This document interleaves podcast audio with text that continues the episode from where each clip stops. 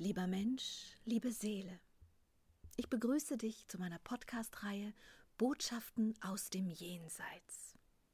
Seit einem Nahtoderlebnis habe ich die Gabe, mit den feinstofflichen Ebenen des Kosmos zu kommunizieren. Dies geschieht in einer Form tiefer Meditation, in der ich bestimmte Wesenheiten der jenseitigen Welt bitte, mit mir in Austausch zu treten. Als eine der ersten Kontakte ins Jenseits zeigte sich mir mein alter Freund und Lehrer, Freund der Indianer. Und es ist mir jetzt hier eine große Freude, dir nun diese Gespräche als Ergänzung zu den Büchern auf diese Art und Weise nahezubringen. Hallo, meine lieben Padawans. Es ist mal wieder Zeit für ein Fragen und Antworten. Wir haben jetzt ein paar Kapitel gehört ein paar Kapitel von Freund der Indianer Impulse bekommen. Und ich würde ganz gerne jeweils zu den Kapiteln ein paar eigene äh, Impressionen, äh, Erfahrungen und Meinungen mit euch teilen. Gabriel ist auch wieder dabei. Hallo, da sind wir wieder. Insofern, lass uns doch mal beginnen zum Thema freie Wille. Ich finde den freien Willen eine der spannendsten Werkzeuge, die ich auf dieser Reise in den Kosmos mit den anderen Welten erfahren durfte. Mm, und zwar aus dem Grund, weil ich vorher aufgewachsen bin in Systemen, die mir immer das Gefühl gegeben haben, so etwas wie einen freien Willen, das gibt es nicht wirklich. Ich muss mich dem und dem und dem einordnen und unterordnen.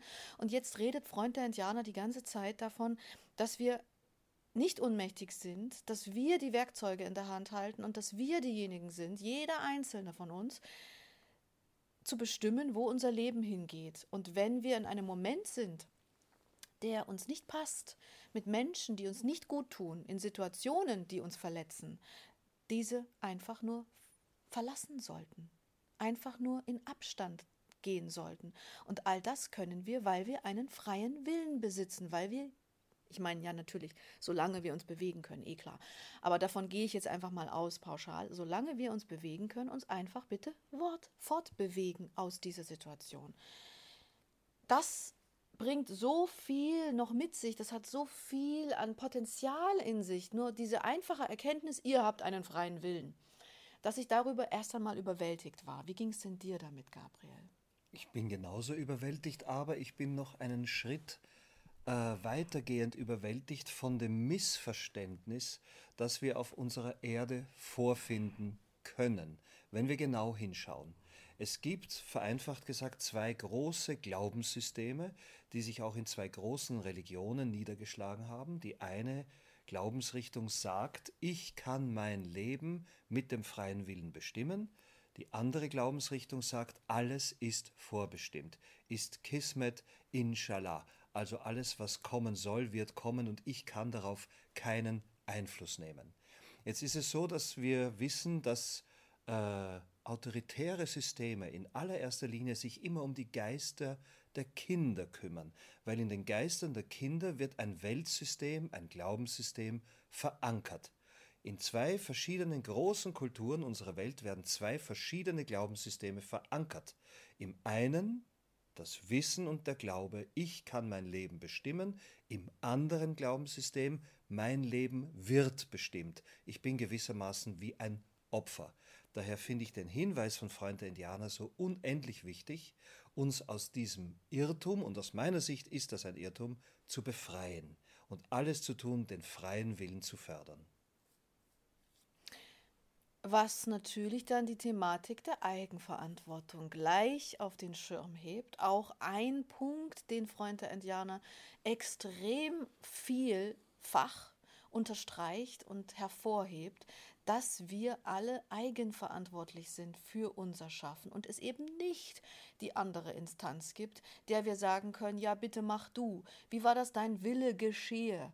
Einfach äh, Religionen und auch andere Systeme ähm, dazu zu erklären, dass sie die Verantwortung übernehmen sollen. Das stimmt nicht, das ist nicht richtig. Denn Kraft des freien Willens ist es am Ende des Tages so, dass wir eigenverantwortlich sind für jeden einzelnen Schritt in unserem Leben. Ja, und letzten Endes ist, wenn man diesen Gedanken zu Ende denkt, dieser Gedanke der Samen, die Sprengkraft für unser gesamtes gesellschaftliches System, in dem wir leben. Denn seit Jahrzehnten, Jahrhunderten und Jahrtausenden leben wir leider in Hierarchien, wo von oben entweder ein König oder eine Regierung oder ein Diktator sagt, wie zu leben ist, nach welchen Regeln, nach welchen Gesetzen, was erlaubt ist und was nicht erlaubt ist.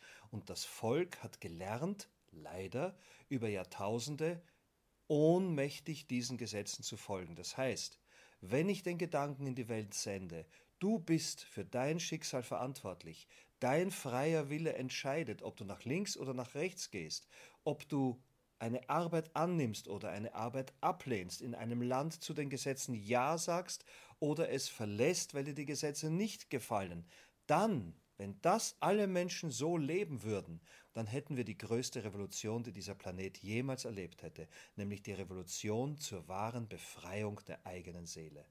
Ja, aber dir ist schon bewusst, dass der Mensch durchaus bequem ist, nicht? Und es ist ja relativ einfach, die Verantwortung den anderen zu geben, weil dann sind auch die anderen, nämlich diese von dir gerade besagten Systeme und Religionen, schuld, wenn was schief läuft. Das ist richtig und aus diese Bequemlichkeit äh, im Volk wurde natürlich auch dadurch immer geschürt, indem man Angst verbreitet hat, indem man gezeigt hat, schaut mal, was mit denen passiert, die ihren eigenen freien Willen leben. Schaut euch mhm. an, was mit äh, äh, Galileo Galilei passiert ist. Schaut euch an, was mit Giordano Bruno geschehen ist, den wir verbrannt haben, weil er unseren Lehren nicht gefolgt ist, weil er seine eigene Seele entwickeln wollte. Also hütet euch davor, Selbstbewusstsein zu bekommen, hütet euch davor, euren eigenen Willen zum Maßstab eures Handelns zu machen, bleibt ohnmächtige Schafe. Das ist seit Jahrtausenden, was in unseren Hierarchien in dieser Gesellschaft geschieht. Daher, noch einmal, ist der Satz von Freund der Indianer, lebe deinen freien Willen, die Keimzelle zur größten und im besten Fall friedlichsten Revolution, die dieser Planet jemals erlebt hat. Es bedarf aber einer gewissen Kraft. Man muss es wollen, man muss es möchten, man muss die Kraft dazu haben, wirklich dieses Werkzeug auch anzuerkennen, anzunehmen. Abschließend zu diesem Thema ist dazu nur Folgendes zu sagen. Wenn man möchte, dass eine Kugel zu rollen beginnt, muss man ihr einen Impuls geben. Jeder Fußballer wird das bestätigen, jeder Billardspieler wird das bestätigen, jeder, der Kegeln geht, wird das bestätigen.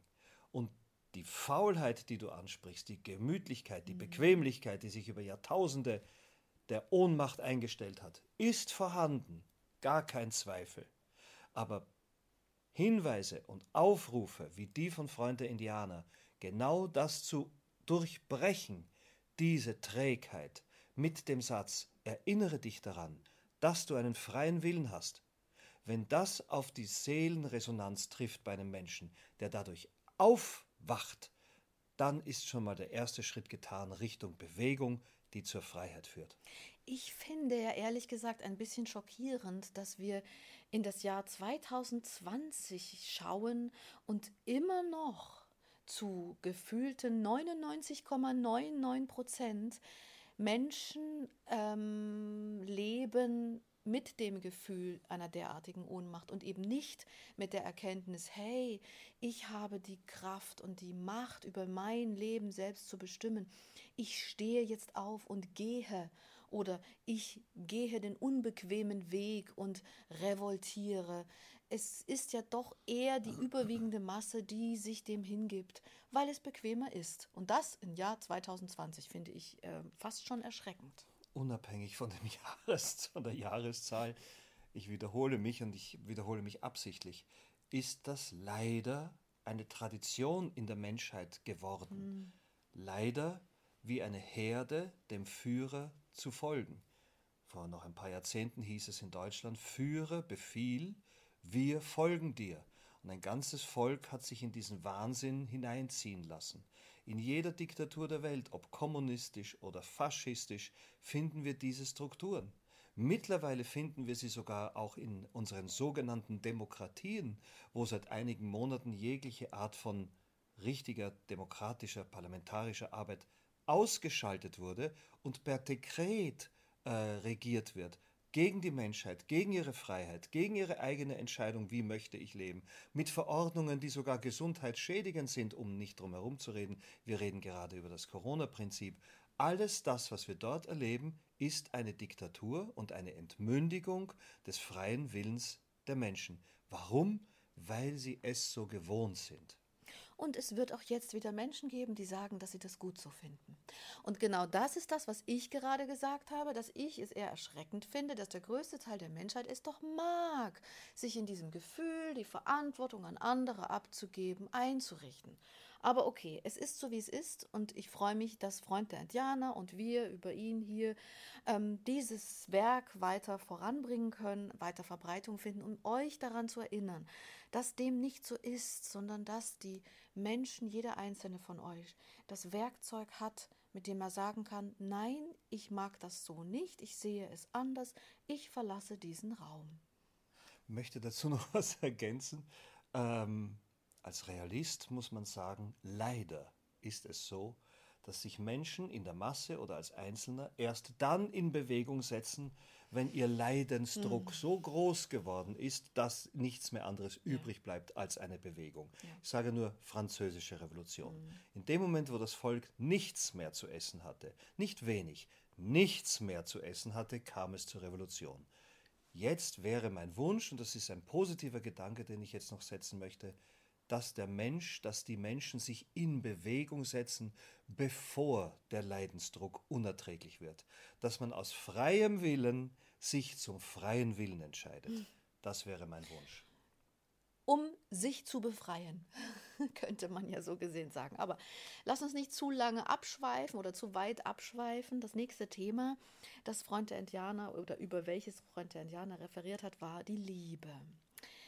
Ich bin auch sehr überrascht gewesen über die Komplexität und vor allem die Wichtigkeit, die mit dieser Energetik einhergeht.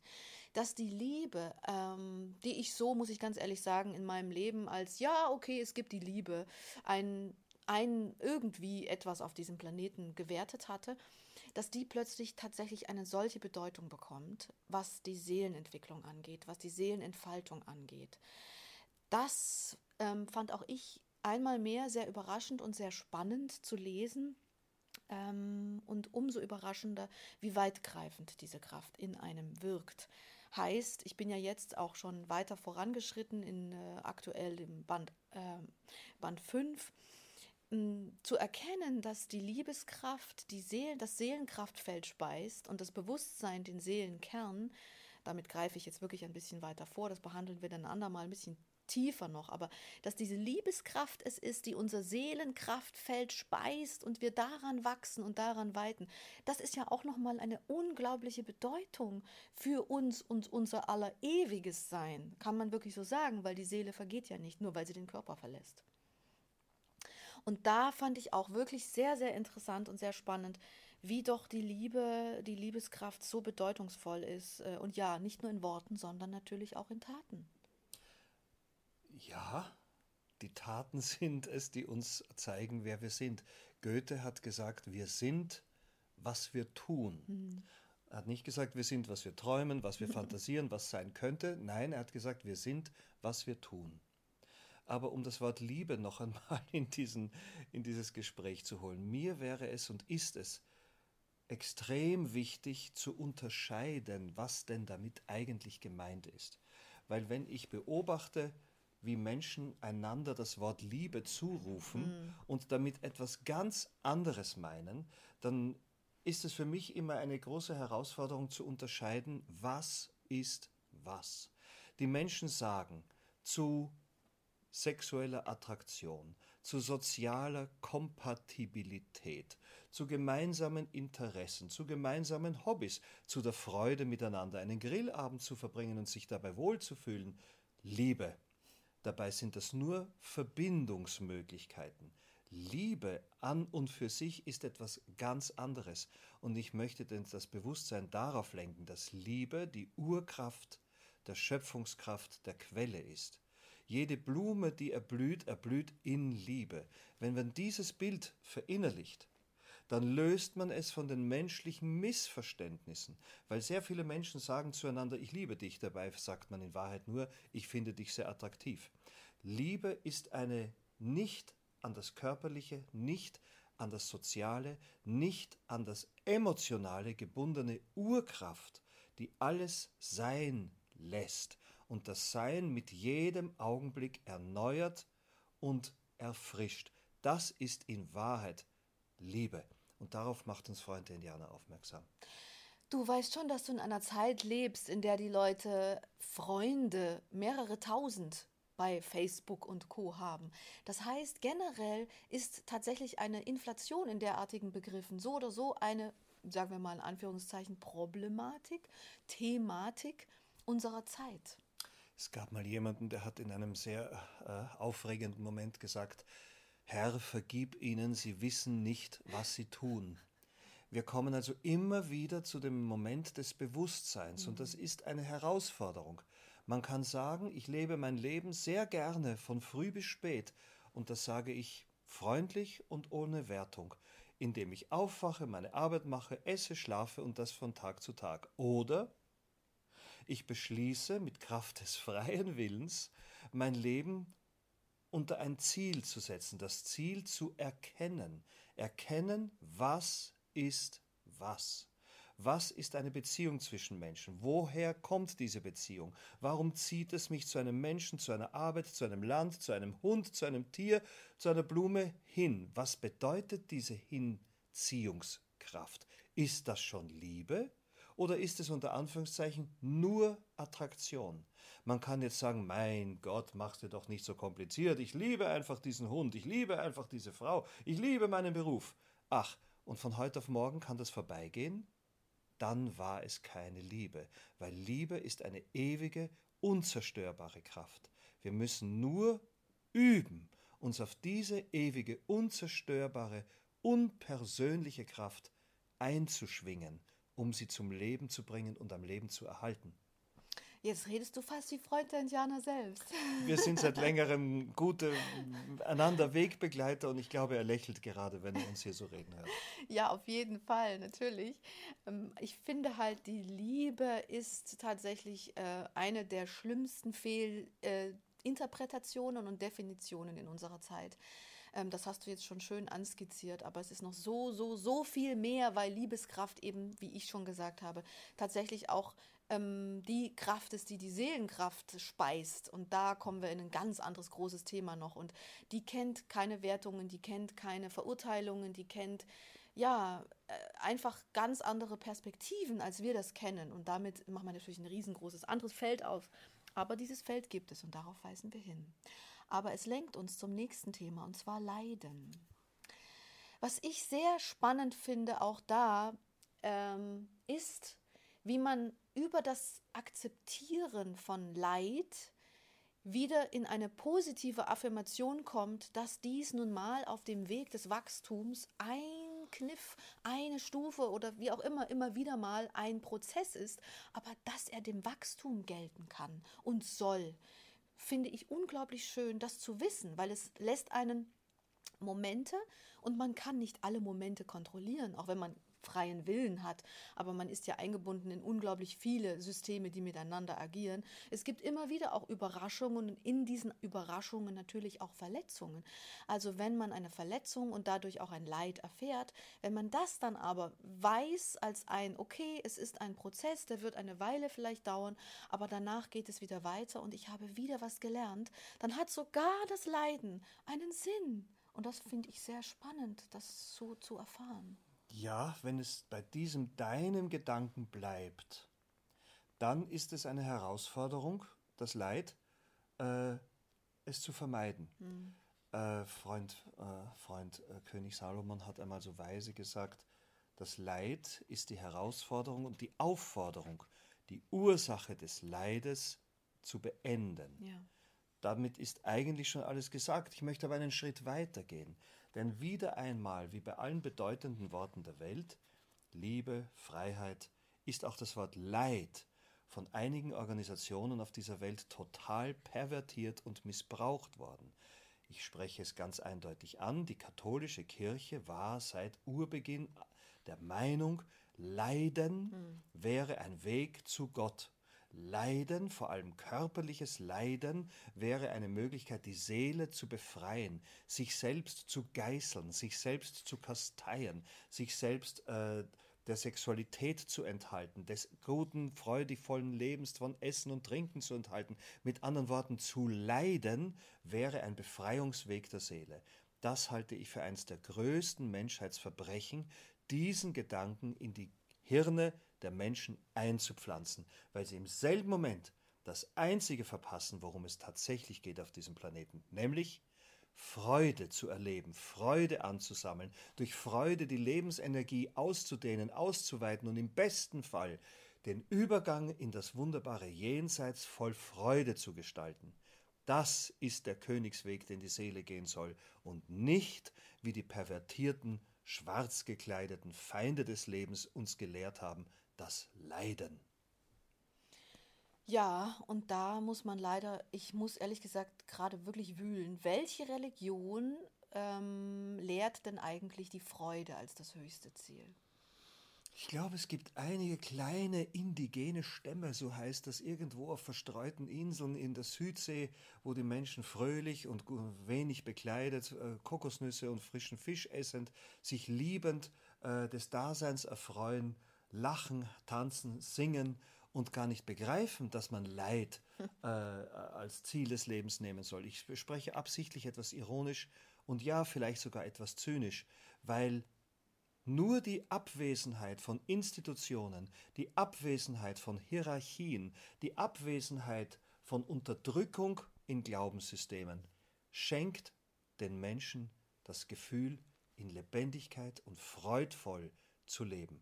Leider erfinden das die allerwenigsten Menschen außerhalb unserer Kulturen, der westlichen sowie der östlichen, in ganz kleinen Zirkeln, die leider nicht, leider nicht äh, beispielgebend sind für den Rest der Welt. Der Rest der Welt ist gefangen in Angst und Hierarchien, Unterdrückung und dem Missverständnis, durch Leid werde ich Gott näher kommen. Frage, wie konnte es dazu kommen? Oder andersrum, warum machen sich die Machthaber unserer Zeiten, unserer Welt und auch der vergangenen Zeiten denn tatsächlich Angst und das Wissen um oder den Glauben daran, dass nur Leid einen voranbringt? Warum machen die sich das so zunutze? Warum? Weil die Menschen, weil die Menschen dann konditioniert sind auf Unterwerfung. Mm. In dem Moment, wo ich als grausamer, strafender Herrscher mm. den Marktplatz betrete mit zehn Rittern an meiner Seite, die alle, die nicht sofort niederknien, köpfen, erzeuge ich Angst. Und wenn ich dieses Leid der Angst in den Menschen verinnerliche und ihnen befehle, Kraft meiner Hierarchie, ob das jetzt ein schlechter, machtgieriger König ist oder ein schlechter, machtgieriger Papst oder ein schlechter, machtgieriger Religionsführer, ganz egal welcher Religion, wenn ich Angst verbreite, beherrsche ich die Massen und bleibe über den Massen in einer privilegierten Stellung, der man zu dienen hat. Das ist das System, was auf diesem Planeten seit Jahrtausenden herrscht. Einige wenige haben die Macht an sich gerissen und die Massen unterdrückt und in Angst gehalten und ihnen vermittelt, wenn du leidest, dann bist du Gott gefällig. Dieses unglaubliche Wort. Und dagegen zu revoltieren, ja, das hat früher dazu geführt, dass man auf dem Marktplatz verbrannt wurde, wie Giordano Bruno. Also hat man sich gefügt und hat sich der Angst untergeordnet und hat geglaubt, wenn ich jetzt lang genug leide, dann werde ich dafür belohnt werden, wenn nicht in diesem Leben, dann sicher im nächsten Leben. Ja, aber ich frage eins weiter noch. Ich frage mich, wieso kann, wieso kann dieser Mechanismus im Menschen überhaupt, warum, warum funktioniert das überhaupt? Warum gibt es nicht genügend oder eine, die, warum sagt nicht die größere Masse, das interessiert mich nicht, wenn du Angst als dein Werkzeug hast, dann bist du nicht gesund wenn du mit Angst und äh, Unterdrückung arbeitest, entschuldige, aber dann akzeptieren wir dich nicht. Wie kann es überhaupt passieren, dass die Menschen nicht einfach sagen, was nicht der Freude und der Liebe ist, interessiert uns nicht, das nehmen wir nicht an? Das genau das Gegenteil ist der Fall. Meine Antwort, ich, du merkst, dass ich etwas zögernd antworte, weil meine Antwort lautet jetzt nicht so, wie viele Liebhaber der Philosophie oder der Esoterik oder angeblicher Religionen es gerne hätten. Ich werde aber die Antwort trotzdem wagen, Kraft meines freien Willens. Es ist nicht so, dass alle Menschen auf diesem Planeten die gleiche starke, von Liebeskraft erfüllte Energie haben. Wir müssen akzeptieren, dass es auf diesem Planeten auch eine Hierarchie der Energien gibt. Und die Mehrzahl der Menschen sind mit schwachen Energien ausgestattet. Und in der Masse, wenn sich die schwachen Energien in eine Masse formen, kann man leider mit einer unerbittlichen, diktatorischen, zupackenden, zuschlagenden Energie diese Masse beherrschen. Das ist nun mal leider eine Wahrheit. Das finde ich sehr gut, dass du das so ansprichst, weil es ist die Wahrheit in noch vielen, vielen, vielen anderen Thematiken und äh, Problematiken, die Werkzeuge des Kosmos nicht zu erkennen, nicht zu nutzen. Aber ähm, dieser Energieverlust, dass der überhaupt passieren konnte, ist ja die Ursache dessen, dass man letzten Endes die Menschen oder dass diese Seelen sich in einer solchen Energetik befinden und dadurch manipulierbar sind. Und deswegen ist es umso mehr, umso wichtiger, dass das hier festgehalten wird. Das Leiden vielleicht auf dem Weg des Wachstums ein Momentum sein kann, aber auf gar keinen Fall das wie sagt man oder wie sagen sie so schön in den Religionen, ähm, das Tor in das Paradies hinein bedeutet oder was auch immer, sondern ausschließlich Manipulation bedeutet von jemandem anderen, dessen Ziel man zu dienen hat. Man kann es noch einmal ganz klar in einem einfachen Bild sagen. König Salomon hat gesagt, Leid ist die Aufforderung, die Ursache des Leides zu beenden. Fast alle Religionen, zumindest die offiziellen Religionen, sagen, nein, du musst Leid aufsuchen und in dein Leben holen und das am besten ununterbrochen, denn nur im Leid kasteist du deinen Körper, der sündhaft ist, so sehr, dass sich die Seele eines Tages daraus befreien wird und in Gottes Herrlichkeit frei fliegen. Das größte, wahnsinnige Fehlinterpretations- äh, System, das jemals existiert hat. Und falls das jemand hier hört, möchte ich bitte auch noch hinterlegen. Es gibt Menschen, gar nicht mal so wenige, die immer wieder sagen, ja, meine Güte, äh, das Leben ist nicht schön, das Leben ist nicht immer nur bunt und immer nur voller Freude und immer voller Spaß. Das ist halt ganz normal, dass man auch mal längere Strecken hat, in denen man ähm, leiden muss. Äh, ähm, dass das nicht immer alles funktioniert und dass einfach letzten Endes es eben nicht immer nur schön ist. Ich möchte mich wirklich ganz klar dagegen stellen und Freund der Indianer ist da der definitiv äh, größte Impulsgeber diesbezüglich. Das ist ein falsches Glaubensmuster. Wenn ihr dem wirklich anhaftet, wenn ihr das wirklich so seht, dann ist das allein ein Indiz dafür, dass ihr schon energetisch sehr schwach seid und ausschließlich ein Aufruf, daran etwas zu ändern. Euch um euch, unserem Kör eurem Körper, eure Seele zu kümmern, denn wenn die wieder mehr Kraft haben, dann werdet ihr die Welt mit ganz anderen Augen sehen und dann ist Leiden oder wie, wir, wie ich gerade gesagt habe, diese Sichtweise auf das Leben, das ja eben nun mal äh, ohnmächtig auch immer Leiden hervorbringt, ähm, dann ist die nicht mehr existent. Dann ist das Leben eine ganz, ganz, ganz, ganz andere Reise, die Freude als Ziel und als fast ausschließliches Werkzeug mit sich bringt und auch als Ziel hat. Noch ein einfaches Bild zu deinem Gedanken. Es ist ja ganz selbstverständlich, dass es Momente gibt im Leben, in denen man leidet. Wenn man in einer Situation ist, wo man ohnmächtig einem Mächtigen ausgesetzt ist, dann leidet man. Die Aufforderung daraus lautet, entziehe dich mhm. dem, der über dich Macht hat, mhm. beende das Leiden. Mhm. Das ist die Aufforderung in diesem Leiden, das man natürlich eine Zeit lang erleben kann. Mhm. Man kann auch einfach gesagt, in einer bäuerlichen Gesellschaft eine Zeit lang miteinander leiden, weil man Steine brechen muss, um einen Wald zu bauen, damit der Fluss gestaut wird und man hat einen See. Aber dann ist das Leiden beendet, weil man das Ziel erreicht hat. Mhm. Dieses kurzfristige Leiden ist selbstverständlich ein Teil des Lebens. Aber Es gab oder es gibt auch immer noch Menschen, die ganz normal vor sich hin leben, dann in eine kleine Zelle gehen, sich eine Geißel nehmen und den Blu Rücken blutig geißeln mm. oder sich einen Dornengürtel um den Bauch binden und damit den Tag verbringen, um durch dieses permanente Leiden, das freiwillig, mutwillig provozierte Leiden, die Seele zu befreien. Mit diesem klaren, radikalen Bild wollte ich darauf hinweisen dass es kindisch wäre zu glauben, das Leben geht ohne Leid. Aber das normale Leid ist die Aufforderung, es hinter sich zu lassen. Das mutwillig ins eigene Leben hereingeholte Leid, um sich dadurch den Eintritt in den Himmel zu erkaufen, ist pervers. Ja, das, so habe ich es auch gemeint als Glaubensmuster. Wenn du es als Glaubensbild in dir trägst, dass das nun mal so ist, es akzeptierst, das finde ich nicht richtig definitiv nicht. Das bringt mich zum nächsten Thema Hingabe.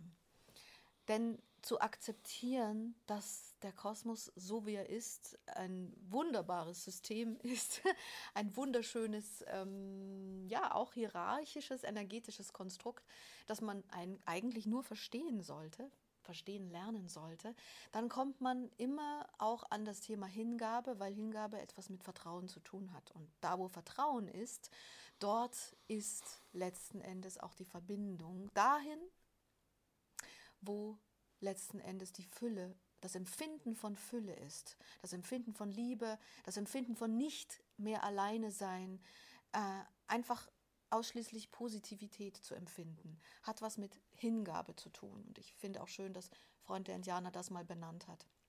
Es bedarf ja auch einer gewissen Bereitschaft, sich Dingen hinzugeben. Denn nur wenn ich mich wirklich fallen lasse, kann ich es in seiner Tiefe erfahren. Wenn ich aber voller Ängste bin, kann ich das nicht. Auch da haben wir wieder diese Problematik, die Ängste schneiden uns ab und weg von unserem eigentlichen Potenzial. Ja, und weil diese Urangst verständlich ist und weil diese Angst einem abschnürt, die Kehle, die Luft, das, das den Herzschlag abschneidet, wenn man mal in einer Situation der Hingabe verletzt, gekränkt, beleidigt, zurückgestoßen wurde, dann ist es selbstverständlich und nachvollziehbar, dass die Seele, der Geist, der Mensch, das Denken sagt, ich werde mich nicht mehr öffnen. Die Gefahr, mhm. verletzt zu werden, ist zu groß. Gut. Wenn wir das akzeptieren, dass das ein verständlicher Impuls ist, dann ist aber die Frage, wie kann denn dann Hingabe funktionieren und vor allem wo? Und da möchte ich darauf hinsteuern, dass wir unser Bewusstsein dahingehend öffnen, wie ein Radarsystem, uns die Situationen, in denen wir uns befinden, ganz genau anzuschauen. Wo bin ich? Mit wem bin ich? Was meine ich damit? Bin ich in einer Gegend, in einer Landschaft, in einem Haus, in einem Wald, wo ich der Situation vertrauen kann, dass mir nichts geschieht? Kann ich mich auf eine Wiese setzen im warmen Sonnenschein und die Sonne genießen voll Hingabe an den Sonnenschein? Dann werde ich das Gefühl körperlich von Hingabe lernen. Wenn mir jetzt ein Mensch begegnet auf meinem Weg, dann muss ich ihn, soweit es mir möglich ist, ganz genau anschauen überprüfen, seine Schwingungen, seine Blicke, seine Äußerungen, seine Taten. Und dann, wenn ich das erkenne, dass er, einfach gesagt, ein guter und liebevoller Mensch ist, dann ist der nächste Schritt die Hingabe. Aber die bedarf auch einer Überprüfung. Denn sich einfach dem Erstbesten hinzugeben, der meinen Weg kreuzt, wäre fahrlässig, kindisch und dumm, weil damit holt man die Gefahr, auf das Entsetzlichste verletzt zu werden, total in sein Leben hinein. Darum haben in früheren Zeiten die Eltern auf ihre Kinder aufgepasst, dass sie sich nicht mit fremden Menschen irgendwo hinbegeben, weil man nicht weiß, was der fremde böse Mensch von einem will. Und meistens sind es auch böse Menschen, die Kinder irgendwo hinzerren. Der langen Rede kurzer Sinn unser eigenes Bewusstsein, wenn unsere Eltern nicht auf uns aufpassen oder nicht mehr auf uns aufpassen können, dann muss unser eigenes Bewusstsein diese Aufgabe übernehmen und wachsam und vorsichtig, in nach vorne schauend, überprüfen, wem begegne ich da? Welche Schwingung kommt mir entgegen? Welche Blicke treffen mich? Welche Stimmen höre ich? Und wenn da alles in mir sagt, ja, diesem Menschen kann ich und will ich vertrauen, dann ist Hingabe der nächste Schritt. Und wenn die dann belohnt wird, dann öffnet sich die Seele bis ins Unendliche. Und was machst du mit Menschen, die diese Momente mehrfach erlebt haben, indem sie sich geöffnet haben, nachdem sie in ihrem besten Gewissen äh, geprüft haben, kann ich mich hingeben, nachdem sie aufgemacht haben und sich eben wirklich hingegeben haben und immer und immer wieder Verletzungen erfahren haben? Was gibst du denen mit auf den Weg? Das ist eine schreckliche Frage. Ich weiß. Das ist eine schreckliche Frage, weil die schreckliche Antwort kann nur lauten, dann wirst du eine Zeit lang alleine sein müssen. Denn wenn man wieder besseren Wissens immer wieder und wieder sich dem oder der Erstbesten öffnet bis zum Herzensgrund hinunter und dann erstaunt um sich blickt, weil man wieder einmal verletzt wurde, dann hat man schlicht und einfach dumm gehandelt. Dann hat man sogar das Leid mutwillig in sein Leben geholt, weil sich gleich jeder Mann und jeder Frau in Hingabe zu öffnen, beinhaltet in dieser Menschheit zu 99 Prozent, dass man auf das Grausamste verletzt und enttäuscht wird. Das mag jetzt ganz menschenfeindlich und furchtbar klingen, es ist aber nur die Realität. Und aus dieser Realität heraus sollte man meiner Meinung nach erst einmal sich dem eigenen Herzen hingeben, der eigenen Stille auch hingeben, der eigenen Umgebung hingeben. Ja, ich scheue das Wort nicht, wie jemand, der einsam in die Wüste geht, um sich einmal dem Kosmos hinzugeben. Und wenn man diese Liebe in dieser Hingabe in sich fühlt, dann behaupte ich, wird die Erkenntnis, wer tritt mir gegenüber, mhm. schneller zu einer wirklichen Erkenntnis führen, wer steht da vor mir. Ist das ein Feind meiner Seele? Und sowas gibt es. Ich gehöre nicht zu denen, die sagen, alle Menschen sind Brüder. Nein, die Menschen sind nicht einander Brüder. Die Lateiner, die Römer haben gesagt, der Mensch ist dem Menschen Wolf. Und das ist nun mal so. Und wenn man das leugnet, dann begibt man sich in die Todesgefahr, durch falsche Hingabe bis zu Tode verletzt zu werden. Noch einmal, bei sich bleiben, sich selber hingeben, das eigene Herz erforschen, die eigenen helfenden Geisteskräfte um Hilfe anrufen. Dann kann man erst in die Menschenwelt gehen und sich entscheiden, wem öffne ich mich. Das alte Lied von der Bewusstwertung, wer man selbst überhaupt ist, ist also vor allem eigentlich anzuwenden. Und wenn einem diese Art Muster immer wieder begegnet, dass man die Verletzungen erfährt, obwohl man sich hingegeben hat, obwohl man ein Mensch ist, der sich hingeben kann, also da keine Blockade hat und in der Gefahr ist, dass man völlig zumacht, was nicht, wirklich nicht gut ist, einfach auch für das seelische Wachstum, ähm, gilt es also, diese Menschen daran zu erinnern, du jetzt kümmere dich mal nur um dich, indem du dich ganz anderen Welten in dir drinnen zuwendest und dann kannst du ganz anders, in einer ganz anderen Kraft hinausgehen und du wirst andere Resonanzen ernten, als das davor geschehen ist. Völlig richtig. Und da ich in meinem Wesen, meiner Seele, meiner Mentalität ein eher humorvollerer Mensch bin, möchte ich das Ganze mal überspitzt und humorvoll umdrehen. Man kann natürlich auch Kraft seines freien Willens entscheiden, dass man masochistisch leben möchte, ja. sich verletzen lassen möchte von Kreti und Pleti, die meinen Weg kreuzen, dadurch so viel Leid erfahren und das ununterbrochen, weil ich mich ununterbrochen ohne Überprüfung den falschen Menschen hingebe, dass ich auf diesem Weg den ich mit freiem Willen gewählt habe, ununterbrochen Leid zu erfahren, ganz sicher Gott begegnen werde. Amen. Ja, leider gibt es tatsächlich auch solche ja. Herangehensweisen. Ich kenne ja. das auch ja. und ich bin ehrlich gesagt immer wieder baff. Und weißt du, welche Frage ich dann stelle? Ja, wenn du die Zeit hast. Ich meine, diese Menschen, die das tatsächlich als Sport annehmen, und das ist es ja, was du gerade beschrieben hast, äh, die haben noch nicht ganz verstanden, dass der jetzige Moment, dieses jetzige Leben in dieser Form, in einer hoffentlich friedlichen Situation, also kein Krieg vor der Tür, ähm, so einmalig ist, dass er nicht mehr wiederkommt, dass er eigentlich für was anderes genutzt werden sollte, nämlich für die Erweiterung, für das Wachstum der Seele. Wenn dies als Sport empfinden, Leid zu üben oder sich mit Leid zu beschäftigen, ja, meine Güte, auch das sollten wir eigentlich wertfrei sehen. Es ist nur auf eine gewisse Art und Weise ein bisschen schade. Aber du gibst mir recht, der Kosmos ist wertfrei. Am Ende des Tages ist es wurscht. Dann wird er halt in einem anderen Leben wiedergeboren und versucht es halt dann dort, vielleicht ohne diese Art von Sport. Ja, zwei Dinge. Ich äh, denke immer an die Zeitlinie. Mhm. Wenn man davon ausgeht, dass man nur ein einziges Leben hat in diesem Kosmos, wird das Ganze sehr eng und es wird sehr kritisch, weil man hat zu wenig Zeit, das alles zu klären. Wenn man sagt, macht nichts, ich habe ohnehin 3.684.000 Reinkarnationen, irgendwann mal wird es schon klappen, ist das eine andere Herangehensweise.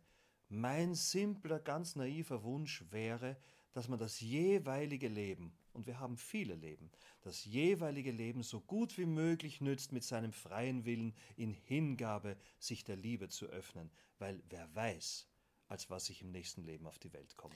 Das ist ja das, was ich meine. Du weißt nicht, ob die Umstände, in denen du dich wiederfinden wirst, tatsächlich so förderlich sind oder ob du dann mit ganz anderen Themen beschäftigt bist und dann hast du halt die Hausaufgabe oder sagen wir mal die Thematik äh, in diesem Leben einfach nicht gelöst, willst du im nächsten Leben lösen, hast aber ein ganz anderes Thema auf dem Schirm.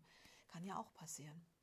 Deswegen, ja, meine Rede, ich bin der Meinung, verschwendet nicht euer Leben, aber am Ende des Tages liegt es natürlich in jedem eigenen, in jeder eigenen Verantwortung, Kraft des freien Willens, wie du so schön sagst und der Hingabe des jeweiligen an den jeweiligen Moment. Der Römer hat gesagt, Carpe diem, du sagst. Carpe vitam, Danke. nutze dein Leben. Danke, Liebe.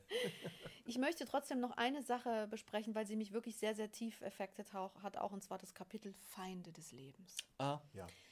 Feinde des Lebens hat uns nahegelegt, wie wertvoll das Leben ist, wie kostbar das Leben ist und ähm, wie sehr man es als solches kostbares Geschenk dann auch wirklich ähm, behandeln sollte. Und das jedem gegenüber, jedem Tier gegenüber, jedem Mensch gegenüber. Und dass es Menschen gibt, die tatsächlich auch absichtlich anderen Menschen das Leben nehmen und was das bedeutet. Mich hat es sehr berührt und ähm, manchmal bringt es mich das auch wirklich noch sehr zum Nachdenken zum Thema Massen, Massenführung, wenn also ein Mensch mm, den Mord von vielen Millionen Menschen beschließt und jemand anderes oder viele andere, nämlich die Soldaten, das dann ausführen müssen. Dass äh, die Komplexität der Art von Morde, Mord in Ohnmacht oder Mord in Macht fand ich sehr, sehr, sehr, sehr spannend, sehr interessant und sehr erleuchtend, wobei ich das Wort nicht so mag. Wie siehst du das? Ich möchte darauf zurückkommen, was mir sehr, sehr wichtig ist, gerade, sage ich jetzt mal in so einem Gespräch, wo wir doch alle mit Freunden, die uns zuhören, verbunden sind, die, ich gehe mal davon aus, das Beste für die Menschen, ihre Nächsten und die ganze Menschheit wollen. Und ich habe sehr oft erlebt, dass viele dieser Freunde und Menschen in einem Missverständnis leben, meiner Meinung nach. Das Missverständnis bedeutet, wir sind alle Brüder, wir sind alle gleich, mhm. wir sind alle Kinder eines Gottes und deswegen ist das Gute und Beste und Schönste in uns angelegt. Überraschenderweise gibt es dann aber millionenfachen Mord und mhm. Totschlag, Vergewaltigung und Brandschatzung auf diesem Planeten. Ich möchte ein ganz kleines privates Beispiel dazu nennen. Ich war einmal in einer Entbindungsstation in einem äh, Krankenhaus, wo Kinder auf die Welt kommen und habe mit einer älteren Schwester ein Gespräch darüber geführt, über die Seele, über das Leben und dass wir doch alle Brüder und Schwestern sind und gleich vor Gott. Sie hat mich ernst angeschaut und hat gesagt, ach, Sie glauben, alle Menschen sind gleich, ja, dann kommen Sie doch mal bitte mit. Und ist mit mir in den Saal gegangen, wo die Neugeborenen gelegen sind, so ungefähr 30 an der Zahl. Und hat gesagt, jetzt schauen Sie mal, sind die alle gleich? Und ich habe mir diese neugeborenen Kinder angeschaut, die noch keine Sozialisation hatten, kein Glaubensbild, weder Katholiken noch Moslems waren, keinen Beruf, weder was, nichts hat sie geprägt. Sie waren nur die Seele, die in diesem Körper inkarniert ist. Größere Unterschiedlichkeiten habe ich selten gesehen bei derartig kleinen Wesen, von denen ich immer geglaubt habe, wir sind doch alle gleich. Und nur der Weg in der Gesellschaft macht uns dann unterschiedlich. Nein, das ist falsch. Wir kommen unterschiedlich auf die Welt. Unsere Seelen sind unterschiedlich und daraus resultiert, dass unsere Persönlichkeiten unterschiedlich werden, bis hin zu dem Punkt, dass es Wesen gibt, die grausam sind, tödlich sind und Feinde des Lebens sind. Und das sind nicht immer nur die, die in ihrer frühen Kindheit vom Papa den Popo versohlt bekommen haben und eine schlechte Kindheit hatten und darum wurden sie zu Massenmörder. Nein, es gibt sehr wohl Menschen, die hatten eine schlechte Kindheit, kein Spielzeug, und der Vater hat sie geschlagen und missbraucht, und die Mutter auch. Und es sind die wunderbarsten, freundlichsten und liebevollsten Wesen geworden, gerade wegen dieser negativen Erfahrung. Also, immer alles auf die Prägung in die Kindheit zu mhm. schieben, ist ein schwerer Fehler. Ja. Man muss akzeptieren, und es mag manchen Menschen schwerfallen, dass wir unterschiedlichst schon auf diese Welt kommen. Und es kommen Wesen auf diese Welt, die tödlich sind für andere. Wenn man das akzeptiert, kann man ihnen anders begegnen, weil dann geht man nicht in die Kommunikation, dann geht man in den Abstand und wenn möglich in den liebevollen Abstand, aber nicht in den falschen Glauben, man kann diesen Menschen helfen, retten oder bekehren. Um es auf den Punkt zu bringen, keine Macht der Welt hätte Hitler, Himmler, Stalin oder Mao bekehren können in irgendeiner Form. Diese Seelen waren Feinde des Lebens von Anfang bis zum Ende. Und wenn man das einmal akzeptiert, dass das möglich ist in dieser Menschheit auf diesem Planeten, dann kann man vorsichtiger und im Abstand und in Selbstrettung damit umgehen.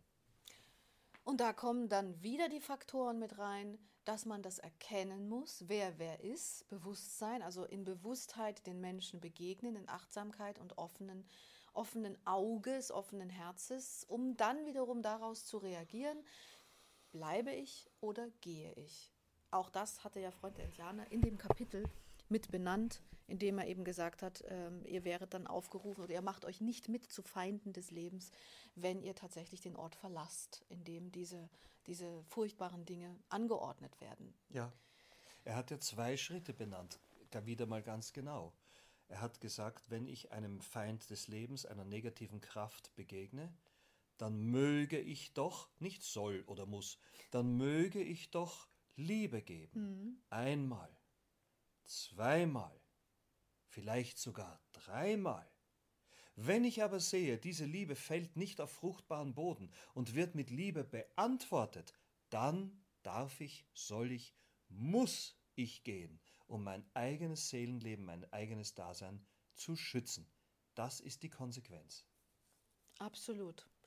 Erschreckend oder sagen wir mal die größte Gefahr äh, unserer Zeit finde ich diese Pauschalisierung, diese Vereinfachung, dass die Menschen nicht gelernt haben zu differenzieren und dass dann eben solche einfachen Sätze, wir sind aus alle aus einem oder das eine große Ganze, wir sind alle gleich, dass die überhaupt passieren können. Das ist die Ursache einer völligen falschen Glaubensthematik, aus der heraus man eben dann, wie du auch, in den Kreissaal geht und eben ganz anders die Welt betrachtet. Aber es ist so nicht. Es ist ganz anders. Erst wenn ich es wirklich auf einen einzigen Satz herunterbrechen müsste, wofür, wogegen ich mich aber, um ehrlich zu sein, weigern würde, würde ich nur ansatzweise dorthin kommen, dass ich sagen würde, wir sind alle aus einem, nämlich aus der einen Quelle. Aber dazwischen ist so viel, so viel anderes an Formen, Ebenen, Bereichen, Möglichkeiten, Leben, Inkarnationen oder auch Nicht-Inkarnationen, an unterstützenden Momenten und an, an welchen, an denen man Blockaden erlebt hat und so viel mehr passiert, dass es eben nicht so einfach ist. Und diese Komplexität finde ich so schön, auch wenn es manchmal sehr schwer ist, den Worten oder den Impulsen von Freund der Indianer zu folgen. Manchmal, nicht immer. Äh, aber diese Komplexität macht er deutlich. Da kommt man rein, dort das zu verstehen, dass es eben viel, viel, viel, viel, viel vielfältiger ist als ein Yes, we can. Es ist schön als Mensch, das zu denken und zu glauben und diesen einen Satz zu nehmen, um einen Impuls zu fühlen. Aber am Ende des Tages ist es wichtig, dass die Menschen wissen, es ist noch viel, viel mehr. Es ist viel komplexer. Deswegen bitte wertet nicht zu schnell. Schaut genauer hin. Was ist was? Wer ist was? Wie gibt er sich? Wie schaut er? Was tut er? Was macht er? Wie bewegt sich dieser Mensch? Wie sind seine Blicke? Wie sind seine Worte? Sind sie nur stumpf geformt in ein ja, ist halt so. Oder sind sie in Liebe geformt? Das gilt für jeden Moment, für jeden Mensch, für alles, was wir sind. Und dann reagiert darauf. Und vor allem setzt selbst Schritte in Liebe und Bewusstsein. Ich habe es in dem Buch mit ganz vorne immer drinstehen. Liebe und Bewusstsein sind die beiden Werkzeuge, die beiden Elemente des Kosmos, so wie Feuer, Luft, Wasser und Erde die Elemente dieses Planeten sind. Bitte, bitte verinnerlicht, dass die Liebeskraft und das Bewusstsein, also die Bewusstheit, wer wer ist, wer bin ich selbst und wie lebe ich meinen Moment, wie lebe ich mein Leben, plus Fühle ich Liebeskraft oder fühle ich sie weniger? Und wenn ich sie weniger fühle, wie und wo kann ich sie mehr fühlen? Diese beiden Komponenten machen am Ende des Tages euer ganzes Sein aus. Jetzt in diesem Moment und in allen, die da noch kommen werden. Und am Ende des Tages bestimmen sie euer Schicksal. Denn eure Seelenkraft ist das Summa summarum eurer ganzen Schritte, die ihr gesetzt habt. Habt ihr sie in Liebe, und Bewusstheit gesetzt, so ist es ein anderes Seelenkraftfeld mit anderen Resonanzen, und das ist das, was ich sagen will, als wenn ihr es einfach nur plump, ohnmächtig, lieblos und bewusstlos gesetzt habt. Das wollte ich nur gerne jetzt am Ende nochmal sagen. In diesem Sinne, danke fürs Zuhören. Danke dir, Gabriel. Danke dir, Silvia. Danke. danke, Liebe. Liebe.